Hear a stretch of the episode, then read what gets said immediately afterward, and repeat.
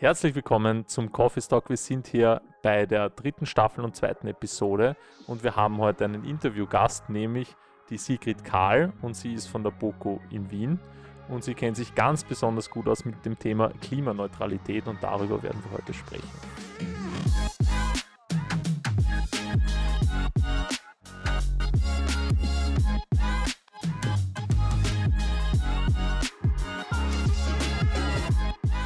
Also nochmal willkommen zurück. Danke, Sigrid, fürs Kommen. Ähm, als alles, allererstes wollten wir mal fragen, so, wer bist du und wie bist du überhaupt zu Poco gekommen und wie kommt es, dass du dich so intensiv mit dem Thema Klimaneutralität beschäftigst? Boah, okay, große Frage. Ähm, also mich hat Nachhaltigkeit einfach immer schon interessiert und ich habe keinen Plan gehabt, was genau ich machen möchte, aber ich habe gewusst, irgendwas mit Nachhaltigkeit. Und so bin ich halt zu BOKO gekommen mhm. und mhm. ich studiere jetzt eh noch im Bachelor Umwelt- und Bioressourcenmanagement und mache auch gerade ein freiwilliges Umweltjahr, auch an der BOKO. Wie schaut das aus, ein freiwilliges ähm, Umweltjahr? Ich kann mir gar nichts darunter vorstellen, nämlich. Also das ist so wie ein äh, freiwilliges soziales Jahr, nur mit Umweltaspekt. Also mhm. ist fast wie Zivildienst, wenn man dann genau. quasi sagt, man möchte das freiwillig. Ich glaube, das gibt es eigentlich nur für Frauen. Also, dass sie. Ja, Nein, voll. Also, genau. Es sind eh, glaube ich, ein bisschen mehr Burschen bzw. Männer dabei, mhm. ähm, weil man sich eben anrechnen lassen kann als Zivildienst. Ah, so war das. Okay, okay. Genau. Aber es wird gut bezahlt. Das weiß ich noch. Freiwilliges Jahr war besser bezahlt als Zivildienst. Das kann sein, vor allem weil die Zeit, Arbeitszeiten einfach besser sind. Also was ich von mhm. Schulkollegen gehört habe, das ist krank teilweise. Mhm. Und da ist es einfach ein bisschen besser geregelt und man hat auch immer wieder so Seminare, wo man Kurse hat, noch weiter ja. was dazu lernt und die Leute sind einfach super cool da. Also es macht mhm. Spaß. Und hast du, weil du ja, du bist mitten im Bachelor oder wie weit bist du gerade, oder? Ich bin fast fertig. Ich gebe nächste Woche meine Bachelorarbeit ab. Cool. Final. Worüber schreibst du? Über biologisch abbaubare Vorsammelhilfen. Ah, cool. also es geht um Biosackerl. Sehr ja, cool. Sehr bufu. Ja, braucht man, braucht man. Ähm, genau, und was ist so dein Ding, ähm, wo willst du mal hin ähm, mit deinem Job? Hast du da schon so eine Ahnung? Machst du den Master weiter oder? Ja, Oder? da bin ich gerade noch im Überlegen, aber ich glaube schon. Und mhm. es sind eben zwei Sachen, die mich interessieren. Einerseits Boden und regenerative Landwirtschaft mhm. und das andere eben Management und Kommunikation. Denn ja, im Endeffekt, es ist halt so wichtig, dass man die ganzen, gerade Klimathemen können oft ziemlich komplex sein. Und mich interessiert es halt, wie kann man das möglichst einfach verständlich, mhm. aber auch spannend ähm, an die Leute bringen, weil Klimaschutz, davon profitieren wir alle. Mhm. Und ja, ich finde das ziemlich empowernd und ich finde es auch mega spannend und darum auch in meiner Freizeit mache ich auch beim Podcast-Projekt mit, mhm. wo wir um genau diese Themen, über diese Themen sprechen. Ja. Und also in dem Bereich würde ich auch gerne noch mehr machen. Wie, he wie heißt der Podcast, falls die Hörer jetzt den da mal reinhören wollen? Hör mal, wer die Welt verändert. Hör mal, wer die. Cool. So wie Hör mal, wer da hämmert, oder? Ja, voll, voll. Habe ich Urgang geschaut übrigens. ja. ähm, okay, ja, cool. Ähm, grundsätzlich, ich finde, das Thema Klimaneutralität ist ja wir haben uns selber damit erst beschäftigen müssen, weil wir haben eben unsere äh, Green Filmmaking Initiative gestartet und das war wir haben eigentlich mal damit angefangen, weil wir gewusst haben, okay, wir fliegen doch ab und zu beruflich und wir haben immer Transportwege etc. und irgendwie wollen wir das schon kompensieren oder irgendwas tun überhaupt, damit wir nicht so einen enormen Footprint hinterlassen. Das war so der erste Gedanke und dann haben wir einfach mal geschaut, okay, was können wir machen und dann war eben das Bäumepflanzen da, aber jetzt erst vor kurzem haben uns dann eigentlich durch einen Kunden zufällig mit dem Thema genauer befasst, was es überhaupt bedeutet, klimaneutral neutral zu sein. Könntest du das vielleicht mal kurz definieren, was der Begriff überhaupt heißt? Okay, also mh, mm, egal was man macht, es werden dabei höchstwahrscheinlich Emissionen entstehen in Form von Treibhausgasen. Und das Ziel bei der Klimaneutralität ist eben einerseits, die so weit wie möglich zu vermeiden und zu reduzieren Mhm. Aber es wird immer noch ein bisschen was überbleiben. Und dann gibt's, kann man eben schauen, dass man auch CO2 kompensiert Da mhm. kann entweder woanders CO2 eingespart werden oder sogar CO2 zum Beispiel ähm, im Boden gebunden werden. Und dadurch kommt man dann quasi auf eine Netto Null und mhm. dann wäre es klimaneutral. Okay. Stehst du dem Begriff skeptisch gegenüber? Ja. es kommt halt immer drauf an, mit welchem Claim man klimaneutral ist.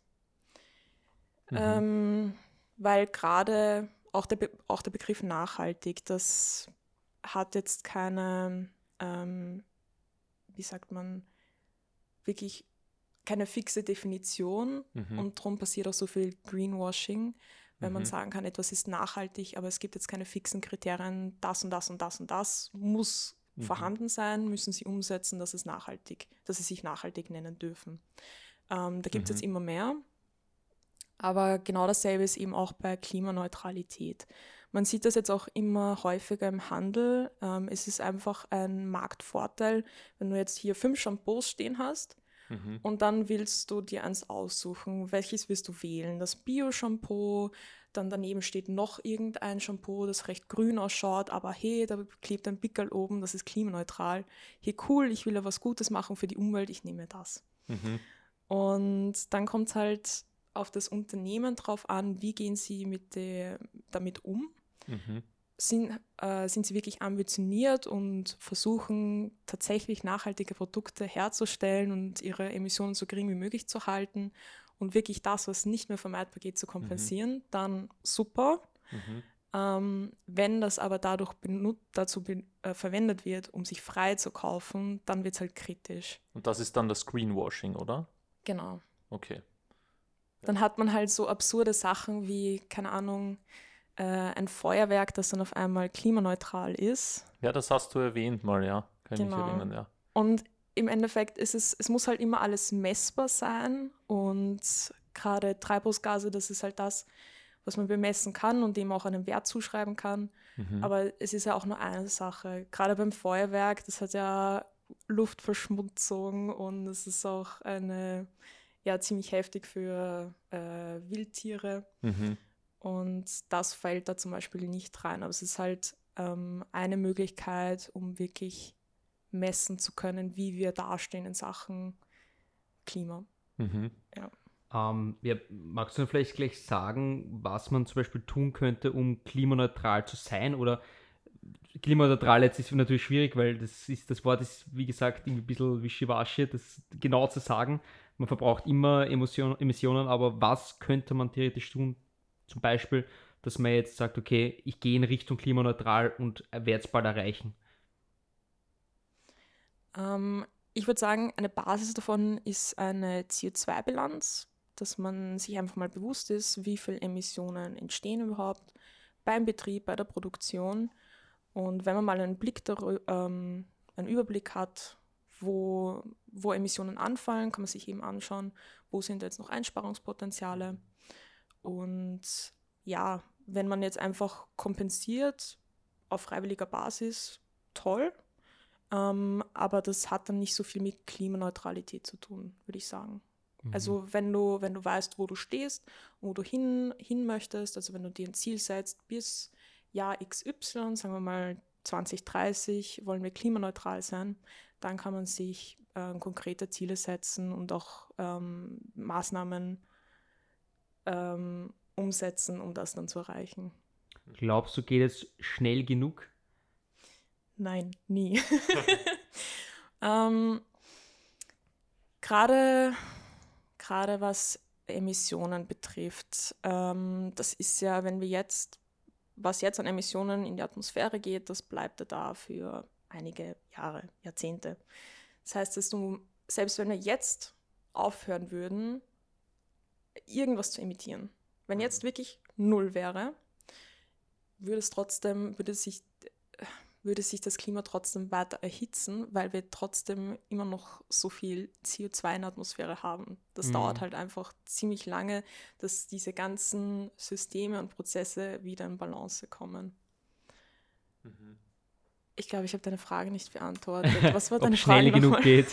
ja, gut, das beantwortet es eh eigentlich, weil eigentlich ist sie schon 5 vor 12 und wir hätten eigentlich schon vorgestern beginnen müssen, das zu machen und jetzt beginnt das Ganze erst zu rollen eigentlich. Oder beziehungsweise jetzt kommen viele Firmen wie wir zum Beispiel auch erst drauf, weil ich finde das immer so interessant, weil man hört dann immer von der Klimakonferenz und das Scheitern, bla bla, aber es, wird, es kommen die Informationen raus. Es kommt immer nur ja. so diese Headlines raus ja. mit äh, Klimakonferenz, jetzt muss es passieren.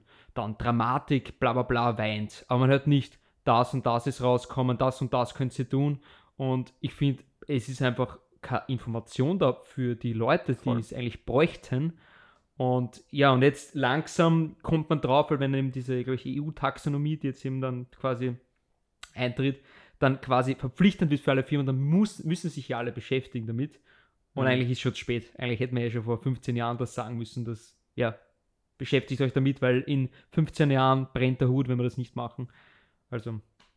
Ja, ja. bei uns war es eher eben so, wir haben eben gesagt, wir müssen jetzt einmal was machen. Ähm, und jetzt habe ich natürlich den Faden verloren. Klassisch. Äh. Deswegen. Aber ihr merkt es ja eh so, Veränderung ist schwer und es braucht Zeit. Und das habt ihr ja. jetzt auch gemerkt, wo mhm. ihr euch mhm. reingelesen habt, was es da alles gibt. Es ist oft irgendwie mhm. verwirrend. Die einen sagen das, die anderen sagen das, dies. Und ähm, dann irgendwie herauszufinden, was können wir jetzt machen, das ist oft mhm. gar nicht so einfach. Mhm. Ich glaube, das ist so verwirrend. Das, was mich ein bisschen flasht an der ganzen Geschichte ist, dass ich meine, ich versuche, ich, ich verstehe schon grundsätzlich, was man machen muss, aber die ganzen Sachen, die man in die Hand bekommt, die Informationen, sind trotzdem, wie du eben sagst, genau. ein bisschen, sie sagen nicht genau diese Definition und bedeutet genau das, dass du weißt, ah, okay, hundertprozentig, sondern es ist so ein bisschen, es das genau, ein bisschen. Genau das wollte ich nämlich vorhin sagen, jetzt fällt es mir wieder ein. Du hörst eben diese Headlines, wie der Fabian schon gesagt hast und gesagt hat, und wir, also der Endkonsument, also sei es jetzt eine Privatperson oder ein Unternehmen, kriegt nichts in die Hand, kein Instrument, wo man wirklich weiß, ich kann jetzt ABC machen aktiv. Ich finde, da ist ein Kommunikationsproblem da, weil, wie, wie du auch schon gesagt hast, man liest sich dann ein und dann kommt man drauf, man kann das und das machen. Aber es, da fehlt mir irgendwie die Initiative noch, auch von der Bundesregierung, dass da was ankommt bei den Leuten eben. Und wer nicht gerade Zeitung liest, ur viel und sich dann denkt, ah, ich beschäftige mich mal damit, der wird nichts herausfinden. Das ist halt das Ding, warum Klimapolitik so wichtig ist, weil es kann nicht am Konsum, an den KonsumentInnen hängen bleiben, quasi immer und überall die richtige Entscheidung zu treffen, Richtig, ja. weil da müsstest du A, so viel Zeit haben, so viel Wissen und auch die Kohle dafür, ähm, mhm. dass du eben Zeit, Ressourcen Voll und Geld hast, um dich damit zu beschäftigen. Und ich finde auch, niemand kann alles richtig machen. Also es gibt ja, ja. tausende Sachen da irgendwie zu beachten und jeder kann halt ein bisschen was richtig machen, aber jeder sollte was tun auch, finde ich. Und das war auch so unser Hintergedanke, weil ich sage es jetzt mal, wir haben jetzt angefangen, klimaneutral auf unsere Website zu schreiben. Und für uns war es ein bisschen ein Bauch war schon dabei weil wir möchten auf gar keinen Fall irgendwie Greenwashing betreiben oder so. Und ich habe eben mit dir, Sigrid, haben, wir haben ja vorher noch äh, telefoniert und ähm, eben diesen Zoom-Call gehabt. Danke nochmal dafür, weil wir uns einfach erkundigt haben, ist das dann blöd, wenn wir das machen oder gefährlich oder was, wie können wir da am besten damit umgehen?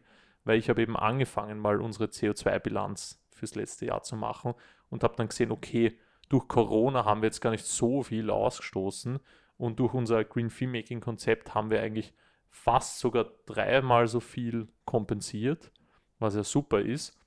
Und jetzt können wir quasi sagen, wir sind klimaneutral und das ist uns selber komisch vorgekommen. Und man will da halt irgendwie kein Hypocrite sein. Aber auf der anderen Seite möchte man ein gutes Vorbild sein und ich denke, jede Firma sollte damit beginnen, etwas zu tun, weil es immer noch besser ist, als nichts zu tun, oder? Ja, das auf jeden Fall. Und das seid ihr ganz ehrlich eh auch einigen größeren Unternehmen schon voraus. Es ist halt, ähm, ich meine, voll gut, wenn du schon eine CO2-Bilanz ähm, erstellt hast. Es ist halt oft so, ja, was ich nicht weiß, macht mich nicht heiß. Ja, ja voll. wenn ich nicht weiß, wie viele Emissionen überhaupt da stehen, brauche ich mich nicht damit auseinandersetzen. Mhm. Also, ja, voll gut. Danke, danke. Also ich wollte jetzt gar keine Komplimente einheimsen oder so. Aber es ist eben auch wieder dieses Thema, ich habe selber erstmal googeln müssen, okay, wo habe ich ein Instrument, wie kann ich es überhaupt berechnen? Weil zum Beispiel ähm, unsere, unser Bundesministerium hat einen CO2-Rechner für Privatpersonen, der voll fancy und cool ist, aber als Unternehmen denke ich mir wieder, ja, da gibt es wieder nichts. Und dann habe ich vom deutschen Bundesministerium ähm, was gefunden, was recht gut war und praktisch war. Ähm, und da wurde mir auch mal klar, zum Beispiel letztes Jahr hatten wir einen Flug nach Portugal, da hat der Jan auf einen Dreh müssen. Und dieser eine Flug hat, das muss man sich mal geben, der eine Flug hat unsere, unseren kompletten Transport, den wir hatten, alle vier, für alle Produktionen, die wir in 21 Jahren hatten, war fast die Hälfte dieser eine Hin- und Rückflug. Das ist absurd. Ja, das, das ist der Wahnsinn dabei. Mhm. Also ähm, man kann eh sagen, so die drei, wenn man es jetzt kategorisiert, was jetzt am meisten ausmacht, ist eben einerseits Energieinsatz, da gehört Mhm. dazu Strom, aber auch Wärme, Kälte gehört auch dazu. Mhm. Ähm, Also wenn mir kalt ist, Verbraucht dafür. verbrauche ich frisch, Oh, viel Strom. Für Ich hoffe, ihr habt keine Ölheizung. Na, haben wir nicht tatsächlich. Na, Spaß. Ähm, voll. Und dann eben Reisen Ja. und da natürlich Flugreisen, die da am meisten ausmachen. Mhm. ähm, ja, sind manchmal halt einfach nicht vermeidbar. Und dann noch ein Materialeinsatz, das, das kommt halt ganz Mhm. drauf an. Gerade so Kühlmittel zum Beispiel, Mhm. die machen mehr aus. Auch wenn man die, ich habe das selber auch gefunden, wenn man sich dann CO2-Bilanz anschaut, auch wenn du nur urwenig davon verwendest, ähm, also wie, wie weit soll ich darauf eingehen? Aber was, ist, was meinst CO2-Bilanz du jetzt mit Kühlmittel zum Beispiel? Also was kann man sich darunter vorstellen? Ähm, ja, was man in die, in diese, diese Kühlflüssigkeiten, was man da reinleert in die Anlagen. Okay. Für jetzt, du meinst Ein jetzt zu Kühlschrank Strom, zum zur Beispiel. Strom, Stromerzeugung zum Beispiel oder in die wenn ich, allgemein Kühlung von, von irgendwelchen Substanzen. Oder Klim äh, Klimaanlage oder sowas. Hat ja, das Kühlschränke, Kühlschränke. Okay, zum, okay, zum mhm. Tiefkühlen. einen- ja. Mhm. Ja, es hört man eh schon, dass, dass Kühlschränke ja relativ viel Strom verbrauchen und so weiter. So große überhaupt. Ja, Ich glaube, ich, es gibt ja energieeffiziente, glaube ich. Das gibt es eh, Ja. so A oder so. Genau, aber- voll. Ja, Ja. aber da, da bin ich mir nicht sicher. Ja, das haben sie jetzt umgestellt. Jetzt. Ja, Was? das, das ist auch so absurd. Es gibt Mhm. ja A bis E, glaube ich, und dann A plus bis A plus plus plus. Genau. Und jetzt gibt es aber nur mehr A. Als, Ja. Und A ist A und C ist, glaube ich, A und D ist A. Voll, so. weil es hat vorher überhaupt keinen Sinn gemacht, weil die Abstufungen zwischen A und A, das war genau dasselbe wie B und C zum Beispiel. Und du glaubst aber, wenn du A hast, ist eh urgut. Ja, ja. Ja. ja. Voll. Ja. Also das weiß ich, weil ich vor okay. kurzem äh, haben wir nämlich ein Gerät gekauft und ich weiß noch, ich habe einen, einen Geschirrspüler, nämlich ich habe einen Geschirrspüler mit A Triple Plus zu Hause und äh, jetzt kriegst du genau denselben Geschirrspüler und kriegst den aber nur mehr Mit äh, C. mit was C, ja, Ja. oder B oder irgend sowas. Arg, okay. Also ja, das ist wieder dieses Ding, aber es man kennt sich ja nicht Gleiche, aus. oder? Im Es Endeffekt ist ist im A das Gleiche, A plus, das Gleiche wie jetzt C, oder? Ich müsste nachschauen, aber jedenfalls haben sie das geändert. Also A Okay. Triple Plus gibt es jetzt de facto, glaube ich, gar nicht mehr, oder? Es gibt nur mehr A, B, C, D, E, F. Ja, Ja. ich glaube. Bis Ah, Z. Deswegen, weil mein Fernseher, glaube ich, ist auch C gemacht. Boah, das Energie saugt der dann bitte. Ja, ja. Ich habe mich schon gefürchtet, aber das, boah, wenn Es ich einen eh- A Kühlschrank habe und der saugt, dann wird der C wahrscheinlich, wenn ich meine gesamte Wohnung leer saugen Ja. von Das ist Strom. dein Kühlschrank für den Klimawandel verantwortlich. Na, also, ähm, Die Hälfte von Österreich wird vom Fabians Fernsehen genau. Na, grundsätzlich will ich noch sagen, wir haben das Glück, dass wir vier Leute sind. Du bist jetzt in unserem Büro, es ist nicht groß. Ähm, also es ist alles überschaubar und wir machen auch relativ viel Homeoffice und wir haben wirklich so diesen Arbeitsalltag, dass alles so ein bisschen on demand rennt, sag ich mal. Wir fahren nur wohin, wenn es notwendig ist, also zu einem Dreh. Und wir Sonst benutzen sind wir die gleichen Geräte immer. Also genau. ja genau. Also wir kaufen zwar ab und zu was dazu, Voll. aber im Endeffekt ist die Kamera immer die gleiche Kamera, auch nach drei Jahren meistens und dann vielleicht nach vier, fünf Jahren tauschen wir das aus. voll Aber das ist die ganze Zeit irgendwas verbrauchen, das haben wir halt nicht. Richtig. halt Aber es ist halt überschaubar, sage ich mal, bei uns. Und deswegen ist es gar nicht so schlimm, wenn man das dann ähm, kompensiert, sage ich mal. Aber für große Unternehmen wird das natürlich dann viel, viel teurer, wo dauernd geflogen wird und ein Fuhrpark da ist, etc. Und da haben wir einfach noch ein Glück, aber das soll auch irgendwie motivieren, finde ich, dass andere kleine und Mittelunternehmen da auch voll viel machen können. Ganz leicht eigentlich. Ja, na, das wollte ich noch zum CO2-Calculator, wollte ich noch Deinem sagen. Kühlschrank. ähm, dass es eben auch lustig ist, weil wir das eben auch vor kurzem erfahren haben, dass eben quasi die Berechnung von CO2 relevant wird für alle Firmen. Und ich weiß ganz genau, das wird dann irgendwann eingeführt und das wird dann ein Überfall werden für alle Firmen. Die wird plötzlich alle flashen, weil so, wo kommt das jetzt schon wieder her, dass wir jetzt quasi das berechnen müssen. Und da haben wir jetzt einen Vorteil, dass wir jetzt beginnen können damit, weil wenn es dann wirklich verlangt wird, weil dann brennt eigentlich bei jedem der Hut und da möchte ich nicht das Unternehmen sein, das zum Beispiel viel verbraucht, weil dann wird es lustig ja. für die ganzen, die ganzen Firmen. Und, aber nicht, dass jetzt irgendwie die Aufklärung ist, hey, in zwei Jahren kommt das E-Mail raus an die Firma, in zwei Jahren sind CO2 äh, quasi Bilanzen, Bilanzen wichtig, dann denke ich auch anders nach als Unternehmensführer, denke ich mir zumindest. Aber irgendwie, ja. das passiert auch nicht. Ja gut, dann gehen wir zur nächsten Frage, oder? Weil sonst wird das ein Zwei-Stunden-Podcast. ähm, das haben wir jetzt schon gefragt, gell? Ich überlege gerade, das ist jetzt dran, gell? Wenn ich zu viel aushole, kannst du Überhaupt nicht. Nein, nein, passt, passt voll. Passt voll. Okay. Ja, dann glaube ich, gehen wir zu den Arten. Ähm, genau, also vielleicht fange ich da mal kurz ab. Ähm, wir pflanzen jetzt Bäume. Wir haben eben einen Baum, für die das interessiert, habe ich eben nachgelesen, äh, bindet 10 Kilogramm pro Jahr durchschnittlich. Also wenn man jetzt alle Bäume irgendwie daher nimmt von der ganzen Welt. Ähm, es gibt welche, die kompensieren mehr und welche, die kompensieren weniger, wenn ich das richtig verstanden habe. Aber es gibt ja nicht, es, es gibt ja auch andere Sachen, die man machen kann, oder?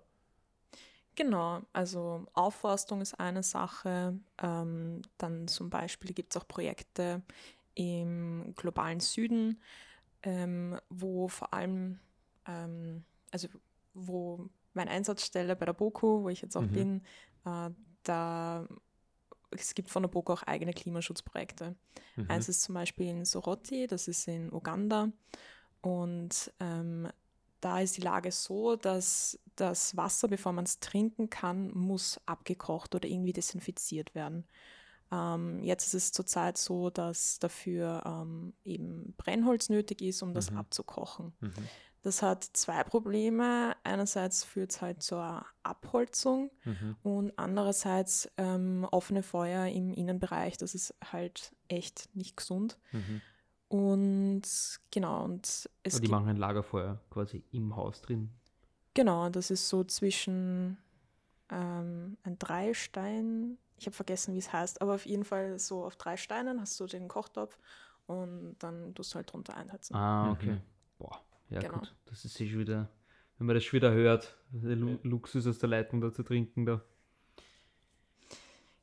Ähm, voll. Und da gibt es jetzt ähm, Wadi heißt das. Das funktioniert dann mit mhm. einer solaren Wasserdesinfektion. Also man füllt das Wasser in, in PET-Flaschen ab und dann durch die UV-Strahlung wird das quasi desinfiziert. Mhm. Ähm, das spart einerseits Geld, weil ähm, kein Brennholz nötig ist. Es spart Zeit, wenn man das nicht holen muss. Mhm. Das entlastet vor allem Frauen, weil das eher deren Arbeit sozusagen ist. Mhm. Ähm, die Leute werden weniger oft krank, weil es einfacher ist, die, das Wasser zu desinfizieren. Und ähm, genau dadurch, dass der weniger die Abhal Abholzungsrate zurückgeht, mhm. ähm, kann man, wird dann quasi so eine Baseline berechnet ähm, wo man sich zuerst anschaut, wenn jetzt alles so weitergehen würde wie normal, mhm. ähm, wie viel wird da abgeholzt werden und wie, können, wie viel können wir jetzt reduzieren. Und diese Einsparung, die wird dann quasi in Form von Zertifikaten an Unternehmen mhm. ähm, verkauft, die somit ihr CO2 kompensieren. Mhm. Das heißt, man fördert das quasi, dieses Projekt dann mit dem Zertifikat. Genau. genau. Und was, was, ja, bitte. Nein, weil mich nur interessiert das bedeutet, ihr, beziehungsweise die dort angestellt sind, die nehmen quasi das Wasser, füllen es ab und stellen es dann quasi raus in die Sonne und geben es dann den, der Bevölkerung? Nein, es, das, es bekommt jeder ein Gerät. Das ist so, wir haben hier so kleine Tassen stehen, das ist ungefähr so groß. Ja. Und das misst äh, einfach, ab wann das Wasser trinkbar ist. Und dann sieht man so ein Smiley und dann kann man es trinken. Ah, okay, okay, okay, verstehe. Genau. Boah. War das und nicht bei, bei ich glaube, ich kenne das, war das nicht bei dem der Höhle der Löwen äh, zwei, zwei Minuten, zwei Millionen, so ein Projekt, glaube ich. Kann das sein? Boah. Ich verfolge das nicht so. Okay, kann, ich habe das irgendwann, glaube ich, mal mitgekriegt, dass es ein Startup ist. Was das ja, macht. ja, ja, voll. Ah, ich habe ja. den Namen vergessen. Ja, Aber okay. coole Sache. Also es gibt, was gibt es noch, was man tun kann, jetzt außer Aufforstung oder das? Weil ich finde, das weiß man einfach nicht, was man, was da alles gibt für Möglichkeiten. An Projekten, okay. Mhm. Ähm, dann ähnlich zu dem gibt es auch noch Projekte, wo zum Beispiel Biogasanlagen gebaut werden. Das klingt zuerst ein bisschen komisch, mhm. aber da ist eben auch der, dasselbe Ziel, in, anstatt dass äh, Wälder abgeholzt werden, wird ähm, Biomüll oder, oder Dung ähm, in den Biogasanlagen ähm, zu Energie umgewandelt. Mhm. Dann gibt es auch noch Projekte, wo Gebiete geschützt werden vor Abholzung. Mhm. Quasi ähm, wird, also es funktioniert ähnlich. Ähm, man schaut sich halt an, welche Emissionen durch äh, vermieden werden können. Dann ähm, Moore zum Beispiel können auch sehr viel CO2 binden, wenn man diese ähm, schützt und auch wieder, weiß nicht, wieder Terminis, aber quasi wieder renaturiert und vernässt. Mhm. Okay. Also nicht austrocknen ja, lässt. Genau. Mhm. Moor. Also es gibt einige Sachen, die man quasi machen kann. Aber wenn man jetzt zum Beispiel, ich habe eben nur damals ein bisschen äh, geschaut und habe gesehen, die BOKU setzt sich eben dafür ein und hat da eben mehrere Klimaschutzprojekte. Und man kann ja als Privatperson, also wenn ich jetzt sagen würde, okay, ich bin dieses Jahr einmal im Urlaub gewesen, vielleicht zweimal sogar geflogen, kann ich auf die BOKU-Seite gehen und da was kompensieren. Genau. genau. Also man kann sich selber ähm, einen Betrag auswählen oder schauen, eine gewisse Menge an Tonnen kompensieren oder auch Flüge. Da mhm. kann, kann man einfach den Abflugort und Ankunftsort eingeben und kann so quasi den Flug kompensieren. Mhm. Ja, ich finde, das ist auch so eine Sache, dass wir beschäftigen uns jetzt zwar damit, aber ich glaube, andere Leute, die sich nicht damit beschäftigen, die haben das überhaupt nicht am Radar. Und die würden das aber vielleicht machen, wenn sie es wüssten. Ist halt voll, genau das ist halt so ein bisschen das Problem, glaube ich. Mm, absolut. Genau, ähm, nächste Frage wäre, also was würdest du jetzt zum Beispiel Privatpersonen empfehlen, was sie tun könnten, um klimaneutraler zu sein? Okay, ähm, in Sachen Energie ist ein großer Punkt auf einen Anbieter, der Ökostrom ähm, anbietet, mhm. umzusteigen. Ähm, da vor allem darauf achten, dass es UZ46 zertifiziert ist. Das macht ähm, doch einen großen Unterschied. Was, ähm, kurz noch, was kannst du mal wiederholen, was das genau ist, dieses Zertifikat? Weil ich habe es ja. auch schon wieder vergessen, was das jetzt genau heißt. Also das ist vom österreichischen Umweltzeichen und ich sage immer, das schaut so aus wie das Coronavirus, ja, weil das voll. kennt man eigentlich. Aber ja, das ist das Umweltzeichen. ziemlich oft auch auf Broschüren etc. Voll. Um, genau. Ich finde zum Beispiel, um da kurz einzuhaken, dass dieses Umweltzeichen, wir hätten uns überlegt, ob wir uns das holen, nämlich für unsere Green Filming Initiative. Aber das finde ich nämlich komisch, weil es geht nur projektweise. Also ich müsste, und das ist wieder so ein bisschen Vigivagi typisch österreichisch, finde ich, weil wir müssten nur ein Projekt klimaneutral, also äh, klimafreundlich machen, umweltfreundlich und sagen, okay, ich habe jetzt den Dreh gehabt und wir haben dort aus Wasserflaschen getrunken oder was weiß ich und haben sie mit dem E-Auto hingefahren in der Fahrgemeinschaft, ich müsste das irgendwie dokumentieren und ich sage das jetzt mal ganz so salopp, aber wenn ich das nachweisen kann bei diesem einen Dreh, dann zahle ich denen äh, ich glaube, ein bisschen über 1000 Euro, damit ich dieses Umweltzeichen verwenden darf und dann darf ich das zwei Jahre verwenden und könnte aber den Rest der Zeit eigentlich machen, was ich will wenn ich dann wieder in zwei Jahren sage, äh, okay, ich habe jetzt wieder eine äh, grüne Produktion. Und das finde ich halt lächerlich. Und da habe ich auch mit einer anderen Dame äh, gesprochen, eh vom Bundesministerium, die hat gesagt, für, die hat mir tatsächlich gesagt, kompensiert einfach doppelt so viel, wie ihr verbraucht, dann seid ihr auf der sicheren Seite. Weil es eben noch so alles so, ja, ein, ein fetter Graubereich ist. Aber ja, Deswegen haben wir uns dann nicht dafür entschieden, das zu machen. Macht vielleicht auch für größere Unternehmen mehr Sinn. Da habe ich leider auch zu wenig mhm. Einblick. Ähm, wo das Umweltzeichen, glaube ich, auch hilft, ist, bei, wenn man ein Umweltmanagementsystem umsetzen möchte und sich da zertifizieren will. Ähm, von Klimabündnis gibt es auch soweit ich weiß, gute mhm. Unterstützung oder zum Beispiel auch Pulswerk, die sind auch im Kreativbereich, glaube mhm. ich, sehr gut vernetzt. Mhm. Also du würdest jetzt zum Beispiel als erste Maßnahme einer Privatperson sagen, äh, verwende Ökostrom oder grünen Strom. Genau, dann das wäre im Bereich Energie, dann im Bereich Mobilität natürlich ähm, Fliegen so weit wie es geht vermeiden oder eben auf andere Verkehrsmittel umsteigen. Mhm. Ähm, das macht halt, Fliegen macht echt viel aus in der Bilanz. Mhm. Ähm, und ähm, ja, was man sich privat noch anschauen könnte, ist eben die Ernährung, also pflanzliche, eine pflanzliche Ernährung hat, ist einfach auch besser fürs Klima. Ja, ja. Das ist eh dann, glaube ich, ein eigenes Thema nochmal. Mhm. Also da gehen wir jetzt gar nicht zu tief rein, aber stimme ich zu.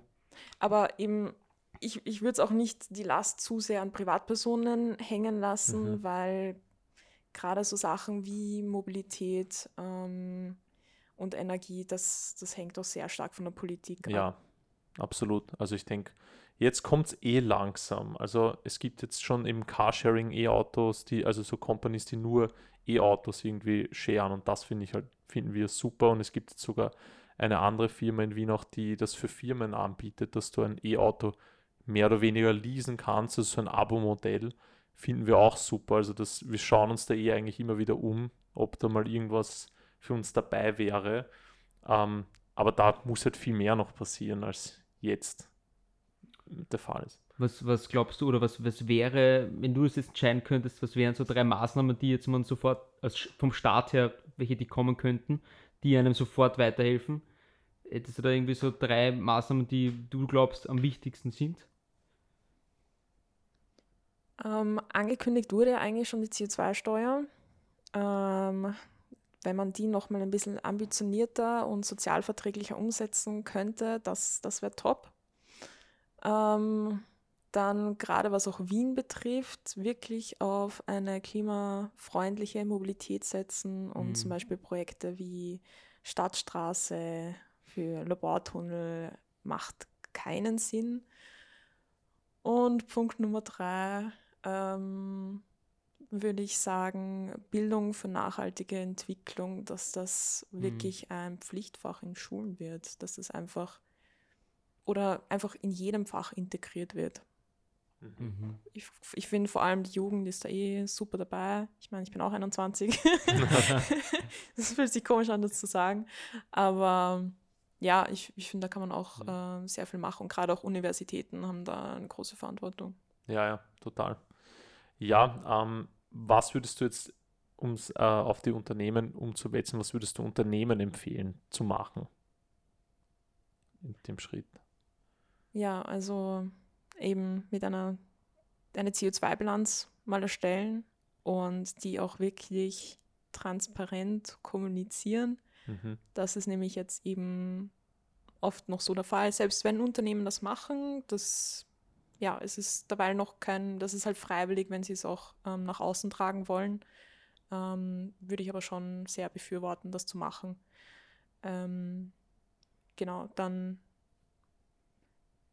auch wieder auf, auf Energie achten und auch Dienstreisen mhm. schauen und wirklich Möglichkeiten für MitarbeiterInnen schaffen, dass sie auch nachhaltig reisen können. Ich glaube, das, das war vielleicht wirklich eine der guten Sachen an der Corona-Krise, dass wirklich das erste Mal quasi diese Digitalisierung auf die Prüfer, Prüfung gestellt worden ist, dass du sagst, okay, wir müssen jetzt alle digital miteinander reden. Und man sieht, es hat funktioniert.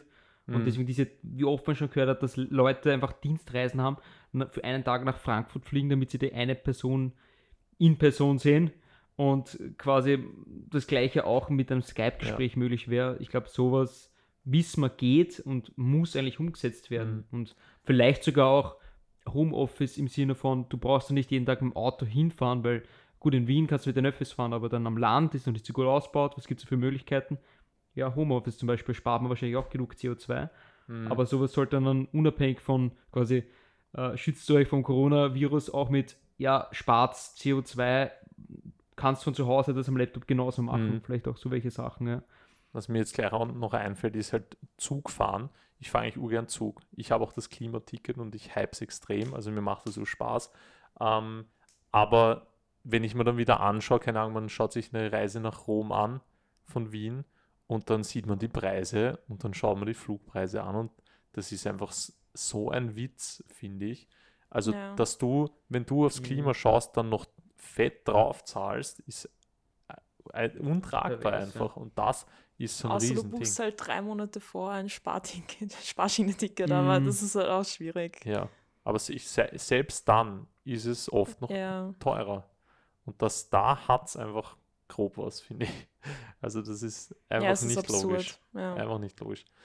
Ja, okay, also die Bilanz ähm, von Ökostrom zum Beispiel können wir sagen, das geht ureasy. Also ich glaube, ich habe damals auf, damals auf E-Control oder so geschaut mhm. und da, das kann man halt echt ganz schnell machen und ähm, da den, den Stromlieferanten ähm, wechseln.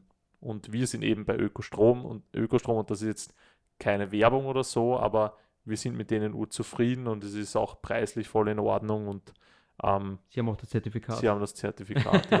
Uh. ja. Aber eh, und die sitzen sogar da drüben, also die sind ein paar Straßen weiter, ja. Okay, cool. Also macht der Strom nicht mal einen weiten Weg. genau. CO2 gespart bei mir kommen, ne? Genau.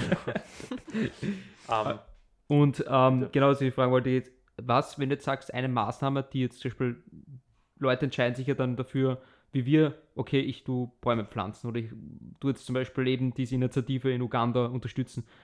Würdest du sagen, gibt es da ein, eine bessere Variante, gibt es eine schlechte Variante oder ist das eh gleich, wie das jetzt quasi die Unternehmen jetzt angehen? Hm, also man kann sich orientieren, es gibt ähm, auch einerseits Siegel, zum Beispiel äh, wie ist der? Global Carbons, nein. Okay, ich ja. habe jetzt den Namen vergessen. macht nichts, macht nichts. Ähm, an denen kann man sich orientieren. Ähm, ich würde auch immer nachschauen bei Projekten, ob die längerfristig geführt werden. Ähm, weil gerade beim Wald kann es halt sein, ähm, dass man weiß ja nicht, was in 10, 20, 30 Jahren passieren wird. Wenn der jetzt irgendwie dann doch gerodet wird oder es ist ein Waldbrand, ja, dann ist das CO2 wieder in der Atmosphäre. Also mhm. da muss man, es, es, ist halt schwierig abzuschätzen, aber irgendwie auch schauen auf die Seriosität von den, von den Anbietern, ähm, achten die auf genügend Puffer, wenn jetzt ähm, irgendwas schief geht. Ähm, geht es da jetzt nur um die CO2-Kompensation oder versuchen sie, schauen sie auch auf ähm, darauf, dass die Biodiversität ähm, auf die Biodiversität in, in der Region und ähm, die Einbindung von der lokalen Bevölkerung. Mhm. Weil warum, warum CO2-Kompensation auch oft in Kritik gerät, ähm, auch zu Recht, ist halt ähm, gerade in Industrieländer haben halt historisch am meisten CO2-Emissionen, ähm, sind dafür verantwortlich. Und jetzt wollen sie das halt kompensieren. Wo wird das kompensiert? Im globalen Süden. Mhm. Und das geht halt auch nur ähm, zu einer gewissen Grenze. Und dann äh, gab es halt auch schon Fälle, wo irgendein Unternehmen sagt, ja, passt, ähm, die Region, da machen wir jetzt eine Aufforstung, ist uns komplett wurscht, wer da vorher war, was mit der Fläche ähm, vorher passiert ist. Ähm, wir kompensieren jetzt unser CO2. Und ähm, das kann es halt nicht sein. Es können nicht koloniale Strukturen durch CO2-Kompensation ähm, hier wieder verstärkt auftreten. Mhm. Das muss halt vermieden werden. Und ähm, was auch jetzt wieder ein größeres Thema ist, sind Doppelzählungen. Mhm. Das ist jetzt wirklich noch ein großer Graubereich. Da werden jetzt noch ähm, Regelungen ähm, ausverhandelt, wie das Ganze jetzt gemacht werden kann, dass wenn jetzt... Doppelzählungen bei Bäumen, oder? Ja, also zum Beispiel dort in der Region, wo der Baum jetzt wächst, ähm, da wird quasi CO2 ähm, im Boden gespeichert. Mhm. Aber es lässt sich jetzt ein Unternehmen in Land XY anrechnen. Die Länder haben aber auch ähm, nationale Ziele und nationale ähm, Bilanzen. Das heißt, es kann dann dazu kommen, dass sich einerseits die Region, also das Land, wo die Aufforstung stattfindet, sich das anrechnen lässt und zusätzlich das Unternehmen das CO2 kompensiert. Hm. Also Das, mhm. das, das wird sich jetzt noch zeigen, wie, wie das gehandhabt wird. Ähm, aber ja, dass man, da sollte man auch darauf achten, dass es eben eine Zusätzlichkeit, sagt man da, hat. Mhm. Ähm, dass das Projekt, das jetzt nicht Zertifikate verkauft werden würden, wo sowieso, keine Ahnung, ähm, einfach Wald wieder nachwächst, mhm, mhm. sondern dass durch ein gezieltes Projekt so ja. ähm, CO2 gespeichert werden kann. Mhm. Vielleicht okay. jetzt mal ein bisschen ähm, abgespaced, aber ich meine, du hast das Buch nämlich gelesen, ich habe es gelesen, ich möchte es nur ansprechen vom Watzak. Ah ja, voll. Und der spricht ja über die Methoden, die man machen äh, quasi umsetzen könnte, damit man CO2 rausbekommt. Und da reden sie ja von Riesenmaschinen, Maschinen, die halt quasi dann, wenn nicht so groß wie die Sahara sind und dann aufgesetzt werden. Glaubst du, dass sowas funktionieren könnte, wenn wirklich alles schief geht? Äh, das Ding, das Interessante ist, bei den ganzen Szenarien werden wirklich auch schon diese Carbon Capture and Storage Systeme mit einkalkuliert. Mhm. Ähm, aber das, das ist noch so unsicher, die Technologie. Mhm. Ähm, und das, das Ding ist halt auch, die beste Variante ist, dass die zu vermeiden, dass es überhaupt erst zu Emissionen kommt. Mhm. Und ähm, wir, wir werden diese Technologien wahrscheinlich brauchen, so wie es jetzt ausschaut. Ähm, aber ich würde jetzt nicht alles darauf setzen und mich sicher fühlen und deshalb so weitermachen wie bisher, weil das ist keine Lösung. Mhm. Weil ich das heute wieder gelesen habe, ich glaube wieder beim Standard, klassisch. ähm, ist das es ja, glaube ich, viel Schleichwerbung ist, betrieben. Standard. Ähm, ist es ja quasi auch nicht 100% sicher, dass wenn wir auch unter 1,5 Grad bleiben, dass keine Kipppunkte gibt, sondern es gibt, glaube ich, eine Chance von 18% oder so ist, glaube ich, gestanden, dass trotzdem, obwohl wir drunter bleiben, mhm. dann ein Kipppunkt ist.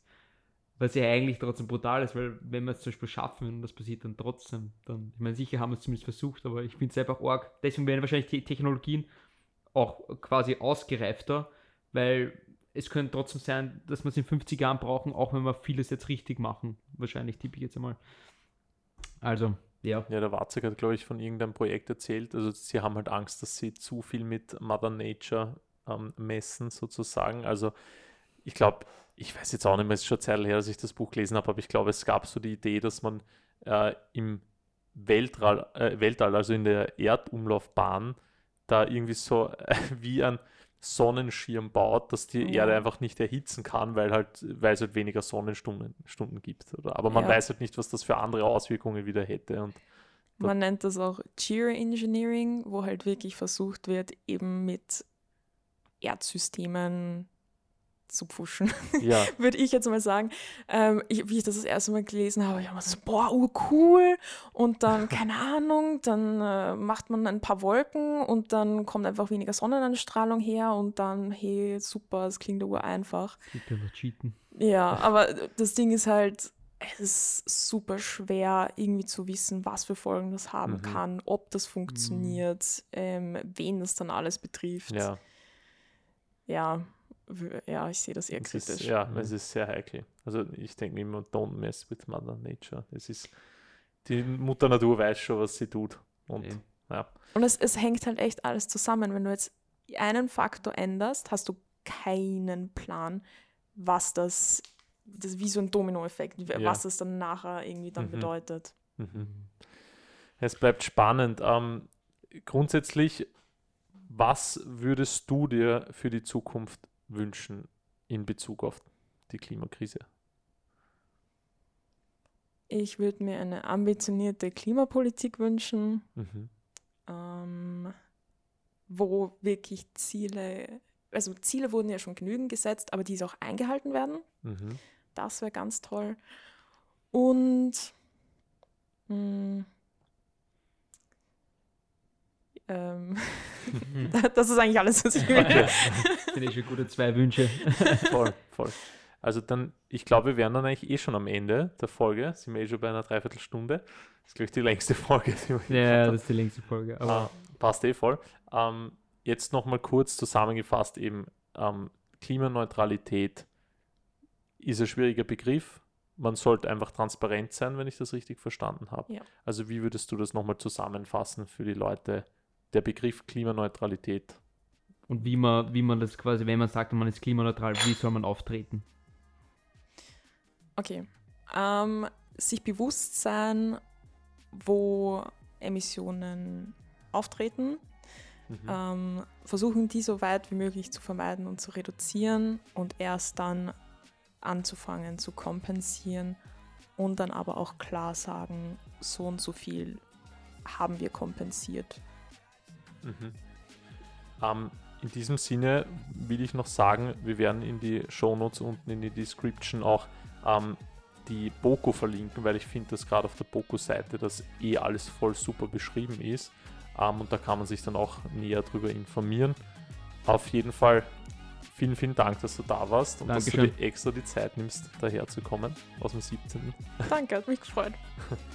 ja, und sonst hören wir uns beim nächsten Mal wieder. Danke, ciao, Papa. Ciao. Tschüss.